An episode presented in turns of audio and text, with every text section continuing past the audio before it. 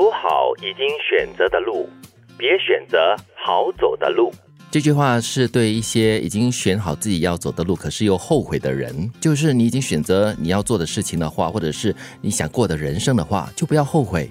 其实我常常会觉得哈，人很奇怪的，我们自己选的东西，往往我们会觉得最痛苦。但是还是选择呀。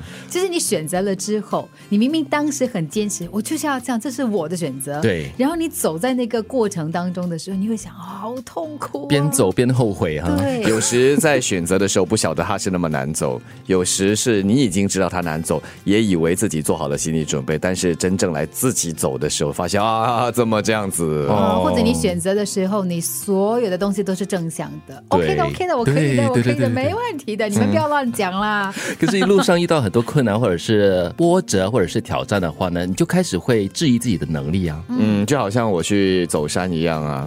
每一次在走山的时候，我就会在那边骂自己：我干嘛呀？选这条山路来走啊？为什么要花钱来折磨自己呀？特别是登峰的时候，又冷又累又饿又缺氧。对，那我在我我就告诉自己，每一次登山登峰的时候，告诉自己，这将会是我最后一次。下来之后呢，还是会告诉自己没有下一次，但是隔了一阵子后，几个月、一年后就会了，就忘记了。但是我觉得这句话的第二句哈，也是对很多人的一种提醒了：别选择好走的路，因为很多时候呢，你看别人啊，哇，他做这一行这么好赚啊，生活过得很好哦，好像是很好走的一条路哦。可是这条好走的路，可能适合的是 A、B、C，不适合你这个 D 这样子哈。嗯，我觉得有一个不变的定律。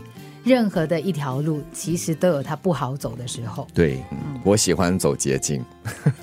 在走山路的时候，一般上都有一条路径，多数人走出来的嘛。但是有时候说，哎，那条路好像可以走哈，好像比较短一点，好，我就走那条路试试看。可是捷径是不是真的那么好走？当然不会。而且走着走着，它就变成别人的好走的路了。不不不不，有时 其实这个所谓的捷径是一些人走过，看起来好像有痕迹，你走着走着发现死路，往回走。所以到后来没有别人在走。对对，所以第二句就是别选择好走的路，对于爬山或者行山的人来说，也是一个很好的警戒，是吗？也是，所以有时就乖乖的、好好的走前人已经走给你的路，你就跟着走好了。其实你想啊，如果说你总是走别人为你开辟好的路的话，其实你可能会看到一些很既定的东西。可是如果你勇于就是走出自己想要走的那条路的话，你会看到很不一样的风景。对，因为虽然是未知，但是在未知的路上呢，可能也会有很多不同的惊喜，可能偶尔会有一点小小的惊吓啦，但是。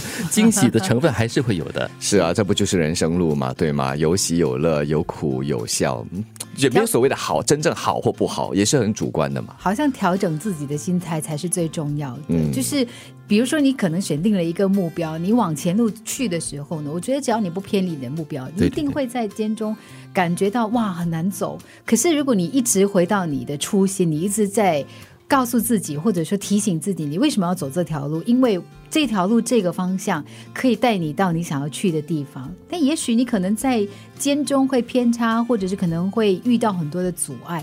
可是因为你目标明确，对，所以你走起来呢，我觉得它有它有趣而且有意义的一部分，对，或者是很有满足感，就就好像我们的德明的这种爬山的哲理这样子，边走边诅咒，但是呢，到了高峰的时候，嗯，OK，那种好像还不错了啊，好像还不错的感觉，下一次还可以再做一次。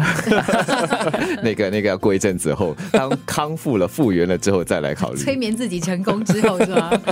走好已经选择的路，别选择好走的路。